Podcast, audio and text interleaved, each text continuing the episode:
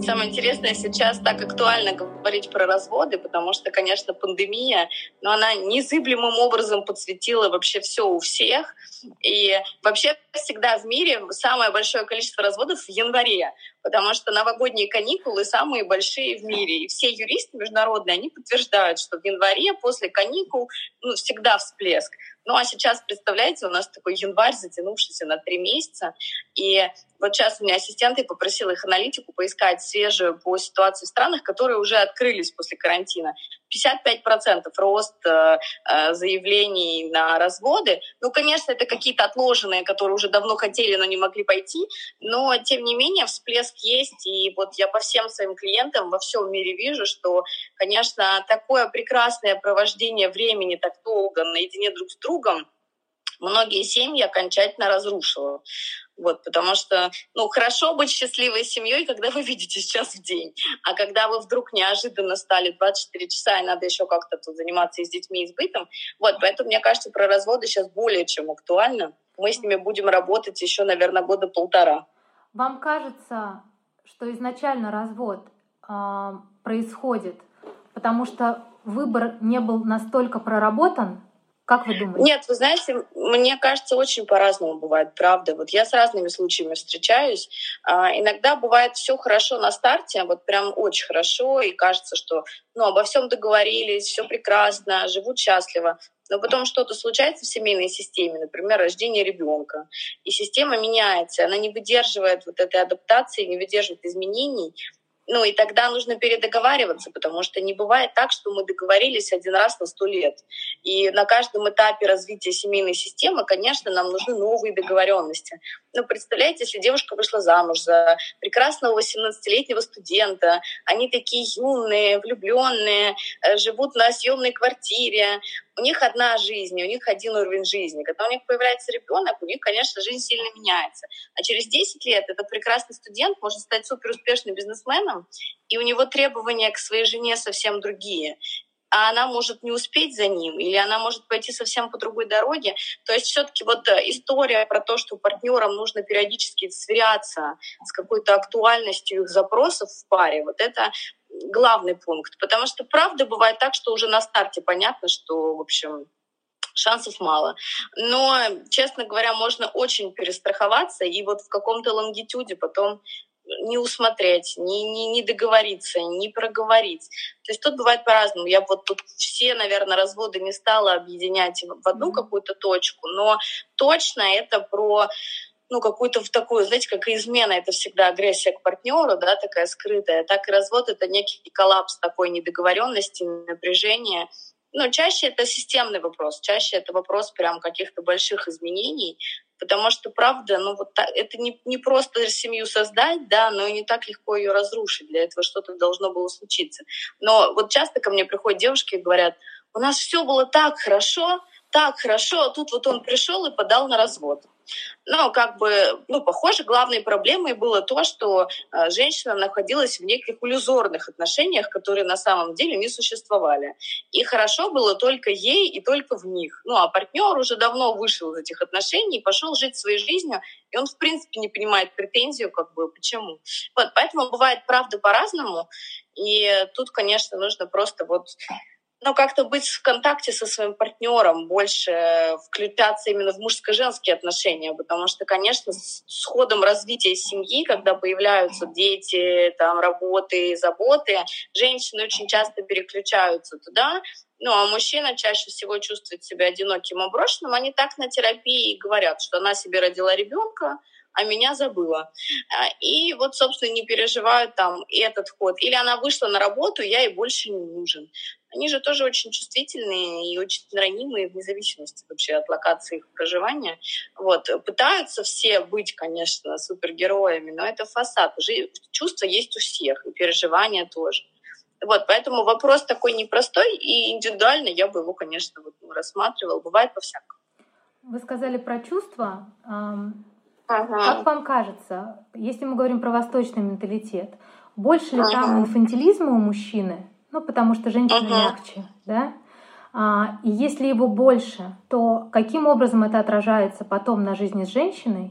Ну, смотрите, инфантилизм, он вообще не сильно зависит от локации. Такая история больше про воспитание. Конечно, на Кавказе и на Востоке специфика воспитания мальчиков такая, что с ними носятся в прямом смысле этого слова, желательно до старости.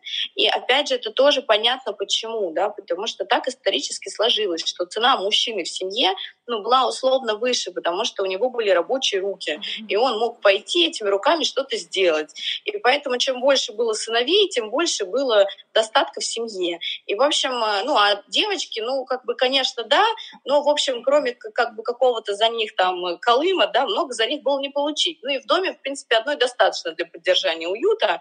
Ну, и вот с этого пошел какой-то такой дисбаланс про ну, про ценность. Поэтому это была какая-то историческая штука, с которого все началось. Это не про не какую-то глобальную несправедливость, это про ту жизнь, которую проживали тогда ну, те еще племена, вероятно, которые сейчас сформировались уже в некие государства, но, к сожалению, по-прежнему продолжают нести вот этот крест отношений. Поэтому рождается история с воспитания, что действительно на Кавказе и на Востоке очень по-разному воспитывают мальчиков и девочек до сих пор. И к девочке по-прежнему относятся как к нечто, что уйдет в другую семью, и в нее условно не нужно сильно вкладываться. Ну, а на сына делаются все ставки. Очень многие женщины до сих пор, они говорят, ну как, это же мой сын, я буду доживать с ним. То есть в этом есть некий эгоистический такой момент, да, про то, что я себе сейчас создам такого сына, чтобы вот он на старости со мной там как-то прекрасно там жил, и за меня за мной смотрел. И, ну, в общем, они пытаются себя на самом деле обезопасить, потому что сами на самом деле не могут прожить самостоятельно. И тогда, если с мужем отношений нет, а чаще всего так и получается, то можно себе создать такую инцестуозную модель, да, можно себе сына присвоить, так интериоризировать его из среды красный тандем в парный, ну и какую-то невестку ему подобрать такую, чтобы сильно не мешало. Mm-hmm. Поэтому, конечно, ну, я бы сказала, что это выгодно воспитывать таких э, сыновей, да, потому что если он сильный, смелый, крепкий, умный, ну зачем ему мама во взрослом возрасте? Ну, он скажет, мам, ну, да, люблю, но пока. Я вот все жену привел. Это рушит систему. Система не может так выжить. Тогда эта женщина остается одна у нее нет отношений с мужем, которые бы ее интересовали в лонгитюде, у нее нет интересной работы, у нее нет никакой профессии, ну а чем ей тогда жить? Поэтому все, естественно, стараются, ну, условно себя так подстраховать и воспитать себе удобного сына, который будет при маме, который мама будет слушаться. Что нужно делать? Нужно решать его выборов прямо с детства. То есть нужно ему давать готовый ответ. Это же ну, достаточно простая система, как можно воспитать э, ребенка инфантильным в целом, вообще не дать ему никакого права решения. Ну, то есть как обычно это происходит? Ну, вот знаете, как эти анекдоты, да, про еврейских мам. Мам, я что сейчас хочу, кушать или спать? Это вот про это, что мама дает все сразу готовое. На, это тебе лучше. И это тебе вот так. Нужно делать вот так. То есть все восточные кавказские люди — это сборник готовых ответов. Они знают ответ на все. Как э, поститься, как молиться, как э, причитаться. Вот все, все, все они знают, все готовые ответы у них есть, потому что им с детства заботливая мама про это говорит. И в этом нет ничего плохого, если бы эти вот ответы не мешали им потом очень сильно жить, потому что они приходят и говорят, нужно так. Я говорю, почему? Потому что так жил дедушка, так жил папа, так буду жить я. Я говорю, «А тебе это подходит? Они даже не знают, они про это не думают. Нет опции подумать, нет опции взять эту ответственность на себя, потому что если человек берет эту ответственность на себя, ну, он имеет тенденцию выбирать. А как он, а если он выберет не семью, а если он на русской женится, а если он уйдет? Ну, и история про вот эти браки межнациональные, она тоже была историческая. Конечно, все хотели, чтобы ну, деньги оставались в роду, да, чтобы все шло в дом, и нужно было очень сильно выдерживать вот эту вот такую этническую идентификацию, да, чтобы не размывались границы, потому что это было про безопасность, потому что это сейчас мы все живем в индустриальной среде, и там уже непонятно кто кто, да, но когда-то эти племена жили в своих селах, и между этими селами были большие расстояния, любой инаковый был врагом, и это было небезопасно, как вообще туда пойти и кого-то там взять. Вот есть свои, свои всегда лучше. То есть все вот эти вот истории, они имеют такой ну, глобальный исторический подтекст. Проблема только в том, что реальность очень сильно изменилась. а мировоззрение не изменилось ни на грамм. И нет ничего плохого в традициях, в них есть очень много хорошего, чего можно подчеркнуть, но, к сожалению, вот вопрос формирования браков, он такой немножко архаичный, и действительно партнера нужно выбирать совсем другим способом, а точно не с помощью там, бабушек, дедушек и родственников. Ну и если возвращаться к теме разводов, то, конечно, ну, одна из самых больших проблем, что люди друг друга не выбирают. Ну, особенно если говорить вот про восточную кавказскую аудиторию. Ну, в Европе тоже, конечно, это кумовство, оно развито, но уже не так. Они нас на какое-то количество лет в этом плане э, опережают. Вот. А если про инфантилизм говорить, то, а, конечно, это очень сложно жить с маленьким ребенком любого возраста, да, особенно если а, еще же, знаете, какая тут всегда оборотная модель. Они себя презентуют так, как будто просто он супермен. Вот он спустился с небес, и он может все. И тысячи роз, и самый лучший ресторан, и дорогие подарки. И подача такая, что девушки прям вдохновляются этим и думают, что дальше за этим будет стоять череда его личных решений. А решений-то он не, не умеет принимать. И он вот это все как бы разворачивает. А, женщина вся в эмоциях, что ой, какой, какой, какой. А там а там ничего нет, потому что там нету возможности, нету смелости, нету выстроенных отношений. Самое главное, там нет сепарации с семьей. На что он это будет делать? Хорошо взять деньги у папы и поехать купить эти розы. А если ты их сам не зарабатываешь? Ну и тогда это же мама, которая воспитала себе прекрасного инфантильного сына, говорит, сынок, ну ты с ней погуляй, а я тебе выберу ту, которая нам подходит. И куда ему деваться? Ну, надо же работать тогда идти, надо с мамой ссориться. Ну, столько проблем, лишний раз подумаешь вообще, надо это или нет. Поэтому ну, такой инфантилизм, он, безусловно, удобен э, семейной системе, которая живет на ну, они веками так живут. Это действительно удобная форма. То есть девчонки растут самостоятельными, потому что им нужно уходить в другую семью и как-то там выживать. А мальчикам зачем? Они же останутся, все им, все для них.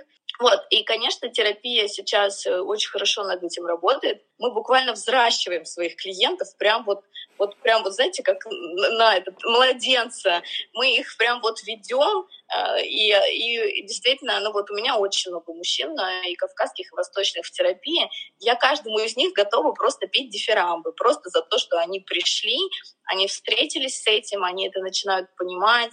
И про этих мам, конечно, которые ну, вот такие больше эксплуатирующие, что это не совсем там mm-hmm. про любовь, про отцов подавляющих, э, про то, как они в этот мир пришли и как он устроен, про выборы. Огромное количество у меня клиентов про то, что люблю одну, а надо жениться на другой. Ну, э, это сейчас очень актуально. Одно радует, что хотя бы они уже обращаются за помощью, они про это начинают говорить и думать. И даже в группах, которые там я периодически веду, появляются мужчины восточные. Это прям вот, мне кажется, это революция. Да, ну, и меня это, очень, меня это очень поддерживает, да, это меня поддерживает в том, что я на правильном пути, и у нас очень много в терапии кавказских пар, причем разных возрастов, начиная от ребят, которые там только поженились, уже не могут разобраться друг с другом, а, до тех, кто 20-30 лет прожили вместе, и они наконец-то поняли, что можно куда-то пойти с этим и вообще про это поговорить, потому что говорить ну, нельзя, не умеют, стыдно, сложно. И правда, это какой-то удивительный процесс, как он начинает разворачиваться, как из инфантильного такого хрупкого мальчика начинает рождаться ну, такой крепенький, опирающийся на себя мужчина, и он уже умеет говорить «нет». И он говорит, мама, я тебя люблю, но это моя жизнь. Ну, эта девочка замечательная, но я выбираю эту. Но я думаю, что уже лет 30 нам над этим работать прям вот активно. Но да, шансы есть. Бывает часто в одном человеке и то, и то что я должен быть сильным. Мне а в одно ухо мне рассказывают, что я должен, должен, должен. Ты честь, ты гордость, ты наша кровь, ты должен. А второе, второе ухо не дают это делать. Ну, то есть перед тем, как ты должен, нужно еще дать какой-то инструмент, чтобы человек это смог.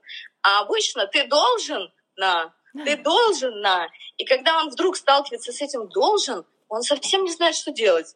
Он говорит, ну я же должен, а как? Вот, поэтому, ну, это некий невроз, понимаешь, представляешь, вот как ему тяжело. То есть он всю жизнь живет вот с этой вот такой домоклов меч у него над головой, да. что если не он, то все.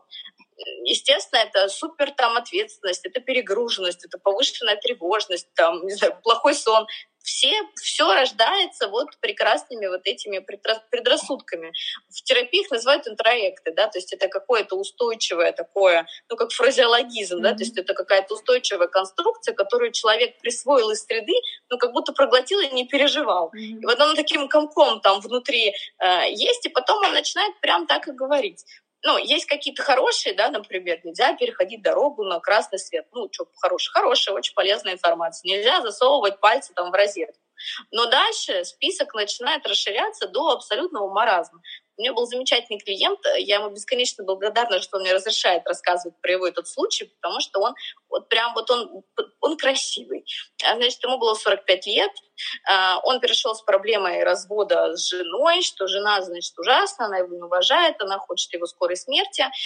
И, в общем, вот все в таком ключе. Он очень сильно на нее жаловался. Совершенно взрослый, на вид, э, прекрасный мужчина. Когда мы стали обсуждать, ну, конкретно, что же она такого делала, чтобы его извести с этого, с этого мира, оказалось, что она не ставила ему тапочки рядом с кроватью, когда он вставал. Я говорю, слушай, ну а в чем проблема? Ну в чем ценность этих тапочек рядом с кроватью, что ты готов с ней из-за этого развестись? И оказалось, что в детстве он был болезненным ребенком, и его заботливая мама не разрешала ему вставать с кровати и опускать ноги на пол. И это были всегда такие истерики, и прям, э, ну, что я умру, если ты будешь так делать. То есть мама была сильно манипуляционная, импульсивная, вбила ему невероятное чувство вины, что он в свои 45 до сих пор считает, что если он встанет ногами на пол, то он, соответственно, ну вот все, мир его рухнет, он предаст маму, он заболеет, он умрет. И жена, которая абсолютно адекватная, она, конечно, пыталась разрушить эту систему. Ну, в общем, а, у жены не хватило авторитета, пришлось мне его разувать и ставить на пол, и, в общем, эмпирическим способом доказывать, что он не умрет. Это было удивительное для него открытие. В общем, я достаточно быстро подлечила его в этом месте. Вот. Но он действительно был в шоке. Я говорю, ну вот смотри, ты же стоишь босиком, как тебе? Отсутствие разговоров — это прям международная проблема. Вообще почему-то не было такой тенденции друг другу про что-то говорить. Вот пока не появилась э, терапия, которая появилась, там, не знаю, 50 лет максимум, то есть ну, совсем новая, свежая история, да, ни, никто не говорил про то, как с друг другом нужно взаимодействовать. Всех как-то там разными способами в пары составляли, они там как-то сами составлялись. А что дальше делать? Ну, не было никакой вообще идеологии про это. Ну, ну главное было там терпеть, понятно, быть послушной. Ну, какие-то мужчину сильному, женщине слабой. Какие-то общие были краски, а как в этом выживать, было совершенно непонятно. Вот, поэтому на Кавказе это супер развито, потому что опять же, там есть свод правил. А, всегда, где есть свод правил или есть там религия очень сильно развитая, она всегда подменяет осознанность, потому что совершенно не нужно думать, когда тебе дают готовый ответ. Зачем ты думать? Ты либо почитаешь это в религиозном источнике, либо ты спросишь у мамы, бабушки, тети, они только это и обсуждают, они на любой вопрос тебе дадут правильный ответ. И тогда человек с собой вообще не встречается. В принципе, ему не нужно ничего самому думать, ничего самому решать. Ну, и это, конечно, очень э, ну, большая такая история про то, что когда я сам на себя не опираюсь, когда я сам про себя ничего не знаю, а что я скажу? Ну вот на терапию в первый раз приходит человек, он не может рассказать, что с ним. Особенно если это какой-то, ну, восточный человек. Это сначала огромная работа про снятие стыда, что он вообще тут. А потом какое-то очень аккуратное, вообще такое деликатное то есть, ну вот я вот такой директивный могу быть только с европейским клиентом, который в терапии уже где-то был. Вот мы можем с ним прям сесть и поговорить. С любым восточным клиентом мы идем просто вот микрошажками, очень аккуратно, очень деликатно, потому что любое, любой шаг больше может его травмировать. И действительно, а, в детстве не принято говорить, потому что вообще в семьях чаще всего ну, отношений нет. То есть э, семьи, которые формируются путем создания семьи, да, то есть вот есть у нас есть девочка, у вас есть мальчик, а давайте мы их поженим. Ну, у этих семей достаточно сложно формируются какие-то межличностные отношения, они там как-то выживают, все понятно, но сказать, что их что-то друг с другом держит, ну, кроме долга, обычно ничего. Бывает, очень редко бывает, когда вот их там поженили, у них что-то возникло, какое-то чувство. Но чаще всего с временем они каким-то образом это чувство все равно встречают в другом месте, и начинаются вот эти все драмы. Вот, поэтому, конечно, вот это отсутствие разговоров, это еще от отсутствия вообще в принципе коммуникации. Но ведь чтобы разговаривать, нужно еще иметь интерес к человеку, с которым mm-hmm. ты говоришь. А ужас в том, что чаще всего, ну, вот эти ребята, они говорят, ну что, они мне ее привезли, я ее не знаю, о чем мне с ней разговаривать? Ну, можно понять, что разговаривать не о чем. Нельзя понять, зачем они женятся, да, но ведь он уже не мешок картошки, да, понятно, что там пущен в ход все, и манипуляции, и истерики, и финансовые там, шантаж, но ведь они рушат жизнь обоих, и себя, и этой прекрасной девочки, которая ни в чем не виновата, которую точно так же туда засунули и, ну, и сказали, живи, это классная партия. Вот, поэтому, когда нет отношений, когда нет чувств, ну, про чувства я там вообще боюсь даже заикаться, это просто что-то невероятное. Если у пары есть любовь, это прям вот уже даже, ну, как-то стыдно сказать, что они там любят, что ли, друг друга. Потому что не это есть ценность, да, ценность есть вот в хорошо, чтобы это было удачно, чтобы это соответствовало стандартам и канонам общества. Это не про то, что нужно любить друг друга, да, это не про то, что нужно выбирать. И поэтому, конечно, нашим детям, чтобы они выросли другие, мы должны закладывать совсем другие ценности. Правда, очень сложно изменить тех, кто уже такими вырос. Они действительно будут всегда мучиться от этой вины и от этих страданий. И да, через много лет терапии люди начинают выбирать себя, они начинают жить, у них очень много возникает агрессии к своим родственникам, которые заставляли жить как-то, как они не хотели жить. И чем больше мы продвигаемся, тем больше этого сопротивления. И эта система, конечно, рушится, но это, знаете, как такая динамическая система, когда все члены этой системы очень сильно завязаны. Система колеблется от любого микродвижения любого человека, поэтому задача системы сохранять устойчивость. Это вообще теория всех систем, не только семейных. Да? То есть э, задача быть неизменными. И вся эта большая махина на этой работает, э, чтобы все были как все, чтобы никто не, не отделялся, ну, потому что это же как-то общество будет воспринимать. Ну и всегда вот эти счастливые изгои, да, они счастливые только когда они уже там какой-то прошли большой этап сепарации, бунта и терапии. И тогда они приходят вот к этому счастью, что мне не важно, что про меня говорят. Но это много лет работы. Поэтому своим детям мы точно должны говорить какие-то совсем другие вещи про то, что, про то, что правда выбирать нужно не потому, у кого сколько там денег и кто на какой должности назначен. Это прямо совершенно вот сюрс современности, что там назначили папу, дочка, значит, в списке невест. Сняли папу, фу, нет ее, какая она, что там с ней, вообще не важно. Нужен там удачный брак, сейчас организуем. Вот. И, а, конечно, это очень грустно, но это вот на самом деле так. Ну, и я вот своей дочке точно, несмотря на то, что у нас э, очень э, многонациональная получилась семья, у нас четыре крови смешано у детей, я всегда им говорю, вот ей сейчас три года, я уже из трех лет рассказываю про то, что ты будешь сама выбирать, это твоя жизнь, делай, что хочешь. И, и там старшему сыну у меня шесть, я вообще ничего за них не выбираю, ни одежду, ни еду, чем они хотят заниматься. Я все предлагаю, предлагаю все попробовать. Что-то, конечно, продаю из серии теннис, это очень полезно, ты станешь невероятным Аполлоном. Но если он не хочет, я туда не лезу.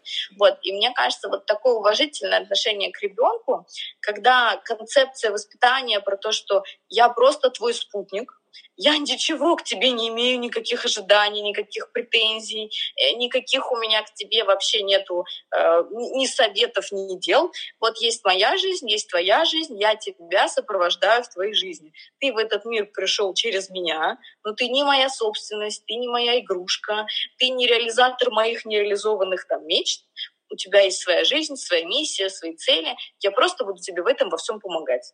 И вот тогда, когда мы не сливаемся с ребенком, нету вот этого абьюзивного подхода, что ты должен, ты будешь там нас всех там нести, кормить. Нет, хорошо бы за свою жизнь сама, самим брать ответственность и не перекладывать ее на ну, детей. Это... Например, если там э, человек независимый, да, вот, ну вот почему я могу сказать всем, ребят, извините, это мои дети, что хочу, то и делаю, да, и мне не очень интересно, что про это думают мои родственники, потому что есть я, есть мой муж, я с ним это согласовала, и вот это наша семья. Но условно мы можем себе позволить жить нуклеарной семьей, то есть жить муж, жена и дети. И все остальные остаются вот в ранге род, и их мнение ну, совершенно никого не волнует. И что там они переживают, это остается в рамках их переживаний. И на нас это не может повлиять никак. Кто бы что ни хотел, я могу всем сказать, очень за вас рады, это ваши фантазии, но никто, к сожалению, нет.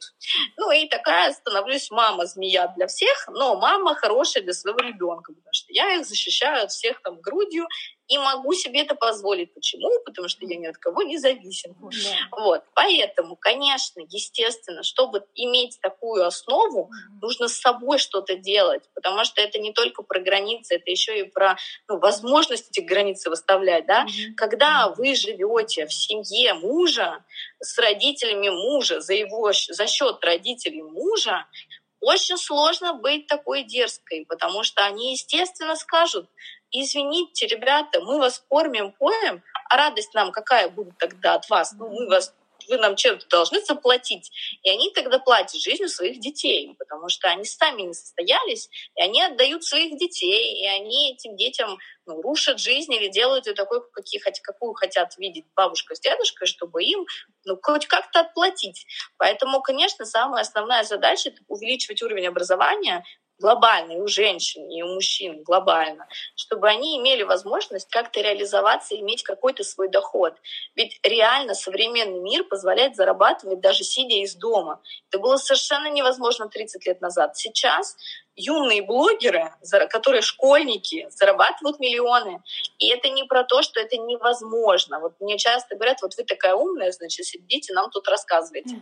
Я такая умная стала не сразу. Я прошла три высших института, три высших образования получила сначала, чтобы этот ум приобрести. Конечно, я какая-то была с рождения, там, с особым каким-то темпераментом. Но это огромный труд, это многолетний труд, чтобы быть здесь и сейчас такой, какая я есть. Я очень много прошла, и еще 15 лет терапии сверху. Поэтому это да, это не просто. Никто не говорит, что вот чтобы так рассуждать, это случится вот так, но это же выбор. Ну, мы можем в это идти или не можем идти. В любой ситуации есть выбор, в любой. По крайней мере, если работать до сих пор многим женщинам запрещают, то учиться не запрещают фактически никому. Ну вот очень редко я встречаю такие архаичные семьи, что прям вот нельзя учиться. Вообще на Кавказе, на Востоке учиться модно. Как бы чем больше у тебя дипломов, тем больше как-то твоя цена на рынке невест. Поэтому в целом этим можно воспользоваться. Проблема в том, что большинство это так и воспринимают, как источник увеличения своей цены, а не источник своего внутреннего обогащения и способа потом зарабатывать деньги. Вот, поэтому, правда, увы, но вот эту функцию самостоятельности не воспитывают. Она очень нужна, потому что чтобы свои границы отстаивать не только на основании своего внутреннего посыла, а чтобы к этому было какое-то подкрепление, ну, это сильно облегчает задачу. Прям mm-hmm. сильно. Конечно, я не говорю, что если вы живете за счет родителей, не надо их отстаивать. Но вы потратите много на это сил и сильно больше, потому что вам придется это делать все-таки с неким таким. То есть, я, если я могу сказать нет и все, и даже не объяснять, почему. Ну, просто нет, и все. И я на это не буду тратить свое время. То человек, который в зависимости, ему придется про это сильно аргументировать, да, почему, с ним там будут спорить. То есть свой вот этот материнский авторитет и родительский авторитет очень сложно выстроить, когда ты не во взрослой роли. Ну, то есть почему вот европейская модель очень полезна, да, потому что из большой семьи а, ребенок выделяется там, ну, обычно чуть ли не сразу после пубертата, да, сейчас сейчас возраст э, подростков у нас до 24 лет, между прочим, то есть у всех есть шанс успеть. Да, вот. То есть сразу после пубертата он отделяется в некую монаду, и, соответственно, монада — это такая организация жизни человека, когда он один живет, сам себя обеспечивает, ни от кого не зависит, и начинает строить свою жизнь. Встречает такую же прекрасную юную деву, которая тоже уже отделилась, сама себе там уже округлилась, а, а, оперилась, окуклилась. И вот они создают семью. Естественно, когда эти два человека, совершенно независимые ни от кого, создали семью, их границы очень сложно нарушить, потому что все понимают, что они, не, ну, они сейчас встанут и уйдут. И тогда к ним начинают э, взрослые относиться с уважением, с почтением, с любовью, лишь бы чего не выкинули. Когда ситуация, что одна большая семья выбирает из другой большой семьи ребенка, то получается, эта девочка приходит в позицию сестры. Ну, то есть она встает в иерархии не там, где родители, а там, где дети. И они в этой роли живут до смерти их родителей. Получается, что они семью не создали, они входят в одну большую семью. Про какие границы мы это можем говорить? Ну, то есть ее отдают в другую семью. Это считается очень классно. И чем лучше семья, тем как бы удачнее все случилось.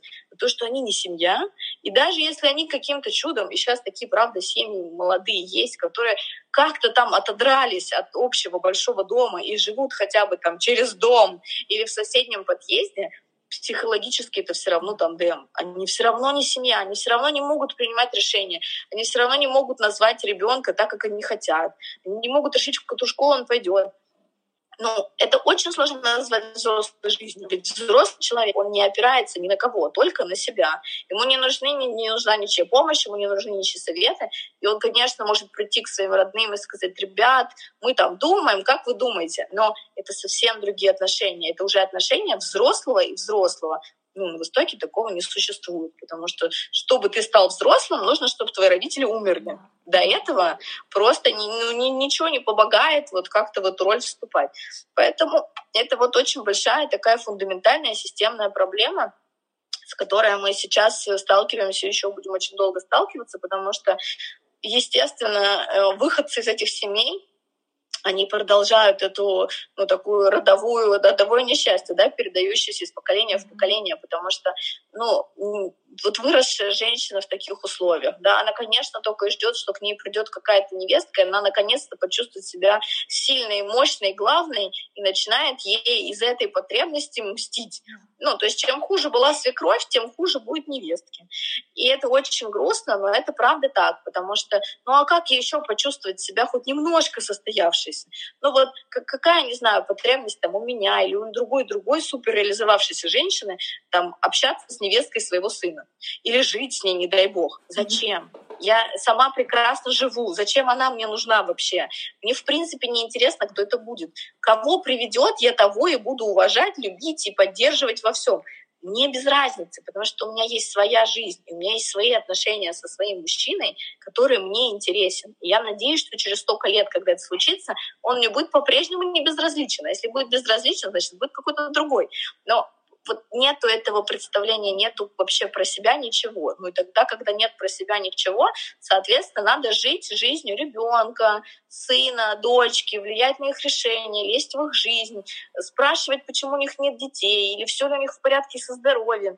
И вот это вот размывание границ, я иногда в описании клиента прошу ему вот просто на листе А4 нарисовать, кто все эти люди потому что я не до конца понимаю, кто с кем спит и в каких отношениях. Почему этот знает про это, почему мы с этим обсуждаем вот это. То есть вот мне прям вот такими кругами приходится рисовать, что так, смотри, вот это твой муж, это ты, и вот твои дети.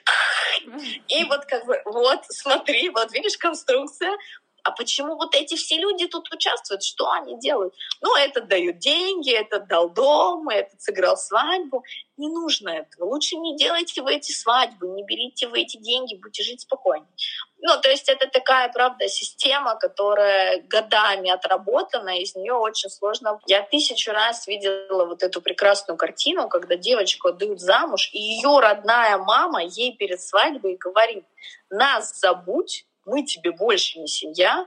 Это вот было буквально вот ну, несколько лет назад, совершенно свежая история. У тебя есть новая семья и новые родители. Делай все, чтобы они были тобой довольны. Угу. Да, ребенок в этот момент э, лишается вообще какой-то возможности из этого брака выйти. Его туда запечатывают навсегда, потому что она прекрасно знает, что ее уже отдали. Все, у нее нет дороги назад. И когда я говорю, что страшного в том, чтобы от него уйти, если он тебя бьет, она говорит, а куда я пойду, меня моя мама не примет. Я говорю, то есть мама готова тебя принять в гробу, но не готова тебя принять разведенный. И с ужасом мне многие говорят, что да, что да, я не выдержу этого позора, пусть он лучше убьет ее там это их семья, чем я буду сейчас влезать и ее оттуда забирать. Так говорят многие мамы. Значит, и это катастрофа. Развод — это клеймо? Развод — это клеймо, развод — это социальная смерть.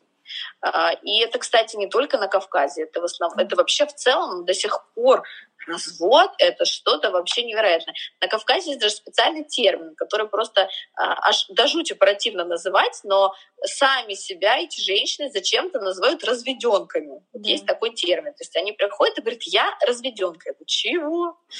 Ну я же развелась. Я говорю, что? Ну как, ну все, ну я же развелась. Причем даже развод мужчины некоторые переживают как ужасную катастрофу, как стыд, как личную неудачу. И я очень много времени трачу на то, чтобы объяснить, что, в общем попасть в счастливый брак с первого раза достаточно сложно, особенно если у тебя не было никакого опыта вообще ни с кем и никогда. И если все, что ты знаешь про мужчин, это то, что ты видел в индийском кино, то тебя ждет большое-большое испытание там, в браке. И, конечно, это, это непросто. Поэтому э, к разводам очень категорично относятся до сих пор, хотя, они, безусловно, они сейчас больше встречаются, их очень много, но тут другая проблема. Это проблема нереалистичных ожиданий. Современные девочки, им, они насмотрелись действительно всяких разных э, блогеров, которые супер счастливые все, они же все очень успешные, у них там все дети не балуются, мужья не гуляют, абсолютно идиллия у нас в Инстаграме. И вот они насмотрятся на эту нереальную модель, и им кажется, что ну, главное просто туда попасть. А то, что там, ну, что попасть, это совершенно не задача, да, задача там счастливо жить. Но про счастливо вообще никто не говорит, то есть хотя бы хоть как-то там выжить. А навыков-то нет, а знаний нет, а разговаривать мы не умеем. И, соответственно, вот как бы, ну вот, просто этого человека несет по какой-то вот э, орбите. И как уж там ее направляют все эти родственники, так и строится их жизнь. И действительно, это постоянно какой-то вот, ну, дичайший стресс при отсутствии информации. То есть про первую брачную ночь и вообще про секс в основном девушки узнают в день, когда это должно случиться. До сих пор все э, восточные мои клиенты любого возраста слово «секс» говорят ну, так скажем, с большим стеснением. То есть они это пытаются объяснить любыми словами. И когда я честно спрашиваю, ты сейчас про секс говоришь, я понимаю, что в этот момент просто меняется цвет лица, потому что, ну, помимо табуированности, помимо ужаса вообще, который передается про то, как это должно быть, ну, то есть то, что от этого можно получать удовольствие, шансов нет. А, и нет, в принципе, понимания никак, ни что для этого делать, ни как, какие есть средства контрацепции. Вообще, как женщина может себя защитить, если она не хочет рожать? Потому что, к счастью, к счастью, женщине дано выбирать, рожать или нет. Но это же нужно себе право сначала присвоить, mm-hmm. чтобы начать с этим что-то делать, потому что это тоже очень частая тема, что я боюсь предохраняться, потому что меня вообще из дома выгонят, я не оправдываю, значит, ожидания там свекрови. Mm-hmm. И вот сейчас огромное количество замерших беременностей и бесплодий, они вот этим обусловлены, что на самом деле женщина не готова рожать, mm-hmm. она не хочет рожать. Ее таким образом организм защищает, потому mm-hmm. что она боится пить противозачаточные, потому что их найдут, и потом ее там, не знаю, будут какие-то ей взыскания на семейном совете. И очень долго приходится их расколдовывать, потому что это твое тело, это твоя жизнь, это твое право. Ты имеешь право рожать только тогда, когда ты сама этого хочешь, потому что рожать тебе. Все остальные пусть рожают себе кого хотят, кого, они, кого им нужно. Причем тут ты? Вот эта слиятельная модель, знаете, вот реально там как в этих семейных системах все как в компоте смешаны. И вот чтобы поймать какой-то конкретный фрукт и его туда вычленить, нужно прям сильно приноровиться. Вот каждый раз мне приходится спрашивать, при чем тут ты? Хорошо, они вот так, а как ты? Как будто нету права думать инаково, нету возможности про это думать. Вот, поэтому, честно говоря, про сексуальное образование, ну, мне кажется, это прям масштабная, достаточно большая трагедия, потому что а, сейчас мы пришли к тому, что есть очень много сексуальных расстройств у женщин, которые, естественно, ну, как можно получить удовольствие от секса с мужчиной, которого ты видел три раза в жизни. Вот и он это... обязательно должен случиться, потому это, что это завтра насилие. придут смотреть просто. Да. И ну, это насилие, это реальное насилие. И ну, кто-то там а, ну, как-то пытается адаптироваться. Есть, конечно, вменяемые мужчины, которые тоже не там дают какое-то время или там, ну да, нас поженили, но я за ней ухаживал, я носил ей цветы, там, да, мы жили вместе, но там я ее не трогал. И у меня к ним очень много уважения. Они понимают, что к этому нужно прийти. А есть те, кто вот как бы демонстративно, что нет, это должно случиться именно сегодня, именно здесь, потому что вот мне надо отчитаться. Ну и, конечно, эти жуткие истории про то, когда нет крови, и там скандал на весь аул, и это до сих пор есть, про то, что вот она какая-то не такая. Это очень страшно. Мне кажется, что тут прям ну, нужно какую-то проводить огромную социальную работу, но в первую очередь нам наша задача действительно сначала донести до мам, что вообще есть э, такая, ну, что нужно свою какую-то устойчивость сначала воспитать в этом, чтобы что-то передать дочери. Потому что когда вся тема про это связана со стыдом, со страхом, с ужасом и с долгом, что ты можешь рассказать своей дочери про какое ты можешь дать ей образование, если твой опыт про это жуткий. И, конечно, количество вот этих измен да, на Кавказе, почему э, одна, почему есть вот эта ужасная фраза, да, на одних женятся, с другими гуляют. Потому что одним не рассказали, и их забили в какие-то жесткие требования, и они так и живут вот этой такой вынужденной порядочности, совершенно неинтересны своим мужьям, потому что, чтобы удержать мужчину, нужно быть разной. Невозможно быть всегда хорошей. Им плохо уже от этих, тошнит уже от этих хороших там жен. Они так и говорят, понимаешь, я прихожу, она меня может спросить только, что я хочу кушать. Все. Ну как, что я до... А, а тут у меня многообразие всего мира. Я, говорит, ее очень уважаю. Она хорошая девочка, у нее хорошая семья, она прекрасная мама, но я не чувствую к ней ничего. И здесь начинаются все проблемы, потому что ну, измены это, ну, это не просто какое-то правило, это норма, это ну, норма. Да, и сложно тоже тут мужчин обвинять, да, потому что ну, действительно, если он умный, успешный, прогрессивный, интересный, он работает, он путешествует, он развивается, ну а его жена там только молится пять раз и, и звонит родственникам в то время, когда она должна это сделать, они разных миров. Им не о чем поговорить. Она не сможет стать его партнером. Проблема в том, что нет, нету никакого базиса, чтобы строить партнерские отношения, чтобы женщина условно, даже если это не равноправие, да, но хотя бы она могла претендовать. Пусть это нелегальное равноправие, пусть он считается официально там главным, но чтобы она могла, если что. Это, конечно, приводит к дичайшим катастрофам, потому что а, смертность на Кавказе у мужчин, она тоже очень высокая, и в достаточно раннем возрасте, чаще всего от инсультов, и от вот таких вот эмоциональных э, болезней, да, потому что нету проживания, нету возможности поделиться, нужно все держать в себе. И очень много у меня было случаев, когда приходит женщина и говорит, у меня вчера умер муж. Я не знаю ничего. Нигде у нас лежат деньги, ничем он занимался, ни как мне кормить моих пятерых детей. Я не знаю даже, где его офис. И все. И вот ее реальность. И как бы мне кажется, здесь каждая мама должна вот для себя решить, какую судьбу она хочет своей дочке. Mm-hmm. Ну, условно, чтобы она жила по всем канонам и соответствовала какой-то идеальности и порядочности, но при этом жила в абсолютной зависимости, небезопасности, была постоянно э, под угрозой любого ветра, который на нее подует, но зато очень хорошая, очень порядочная, вот такая замечательная. Тут очень сложный, правда, такой этический вопрос, да, каждый выбирает для себя. Но я всегда говорю всем своим клиентам, что мы не можем быть хорошими для всех. У нас биологически так создано, что у нас лицо только с одной стороны. И если ты кому-то поворачиваешься лицом, то другая сторона у тебя уже не лицо. И нужно выбирать. И, к сожалению, чаще всего они отворачиваются от тебя. Mm-hmm. То есть они поворачиваются лицом к роду, mm-hmm. ему верно служат, а сами в глубине души проживают дичайшее разочарование уровень депрессивных состояний, различных психологических проблем, которые мы лечим с помощью психиатров, просто зашкаливает. Панические атаки ну, мне кажется, если их на карте красной точкой выделять, то Кавказ за Кавказе бьет все рекорды. Mm-hmm. Конечно, э, там их лечат как вегетососудистую дистонию, yeah, никто yeah, не признает, что это чистейшая невралгия. Mm-hmm. Все борются по-разному, но на самом деле в этой ситуации нужно пить противотревожные препараты, иногда антидепрессанты, иногда комбинацию из трех. И, конечно, нужна терапия. Но это очень иллюстрирует вот всегда симптоматика в в, в регионе, она очень иллюстрирует психологическую ситуацию в нем. И вот эта вот история, что я буду держать в себе, но никогда никому ничего не скажу, вот она, конечно, паническая атака. Это что? Это, это вулкан, который прорывает, что ты накопил, вот оно все это выходит наружу.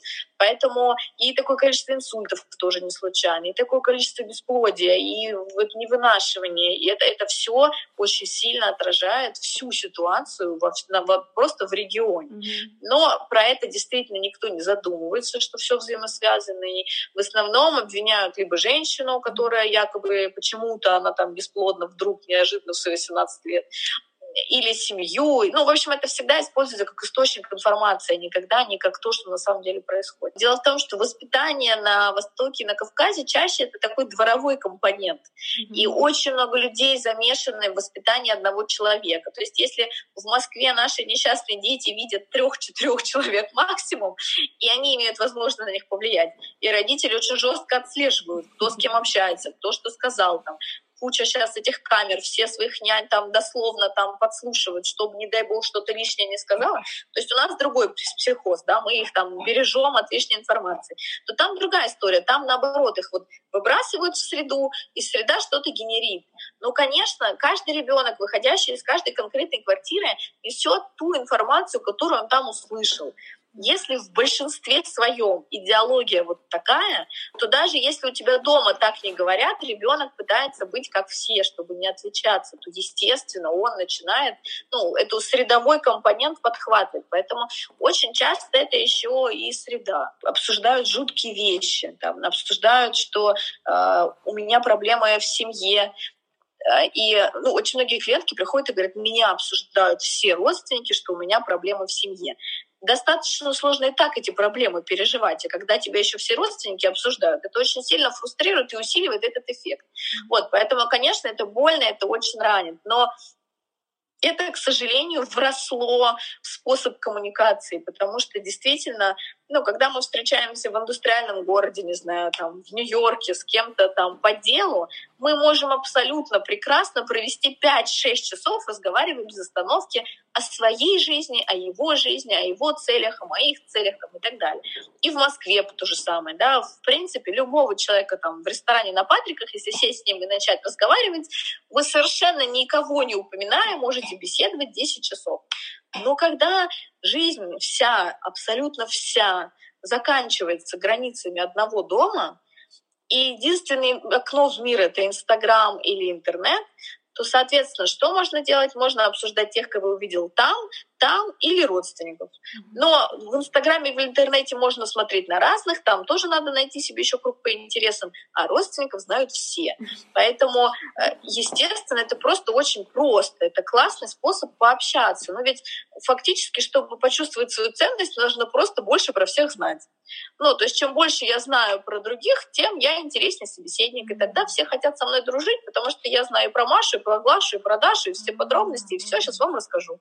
И все. Ну, то есть это такая монета. Это как разменная монета, потому что если другой ценности нет, ну как-то ж надо себе ее добирать. Там кто-то, не знаю, читает книжки и рассказывает про то, что он прочитал. Кто-то смотрит передачи, рассказывает то, про что он увидел. А кто не делает ни того, ни другого, ему не нужно этого делать. К нему все и так придет. Ему просто нужно поднять трубку и сказать, ты представляешь, у этих там вот это. Ну а так как раньше все жили одним двором, там один повышенный голос уже резонировал на все остальные истории, и каждый трактовал ее в меру своей испорченности. Поэтому я бы сказала, что сплетни — это, да, болезни, боли, это больно и ужасно и страшно, Б — это действительно ну, способ передачи информации, способ быть интересными, способ быть значимыми, способ как-то вообще о чем-то говорить. Ну о чем тогда говорить, если не про это, если ничего в жизни не происходит?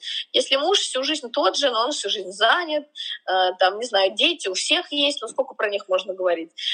ну, что-то же еще надо обсудить, а тут такая благая среда. Берешь Просто всех по очереди перечисляешь, и вот уже какой-то классный диалог получился, уже как-то минут 40 там поговорили, и вроде какую-то энергию выпустил. Ну и плюс, правда, нас же обычно задевают какие-то истории, которые очень что-то про нас.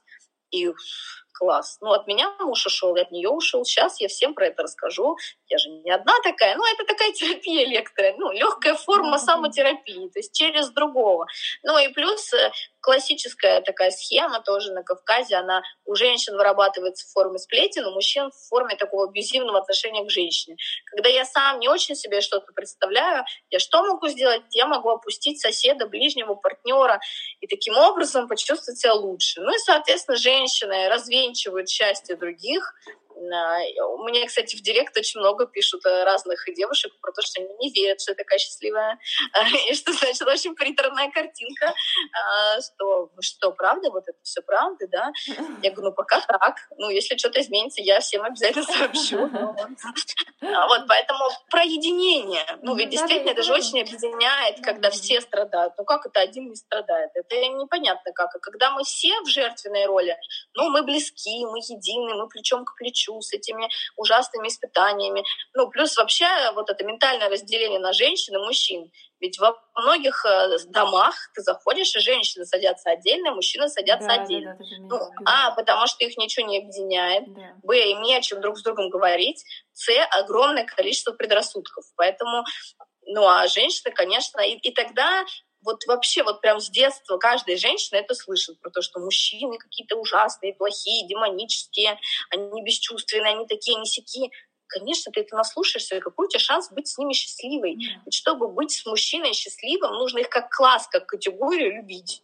Вот если всех мужчин этого мира любить, уважать и просто вот, ну, находить в них в каждом что-то прекрасное, ты будешь очень счастливой женщиной. Но если их бояться, смотреть на них как на врагов народа и сразу ждать подвоха, не верить, когда ты видишь что-то хорошее, сомневаться во всем — ну как в этом можно выжить? Поэтому, конечно, мне кажется, что как только э, будет больше счастливых женщин, которые будут своим дочерям э, показывать своим примером про счастье, что счастливую женщину ее за версту видно.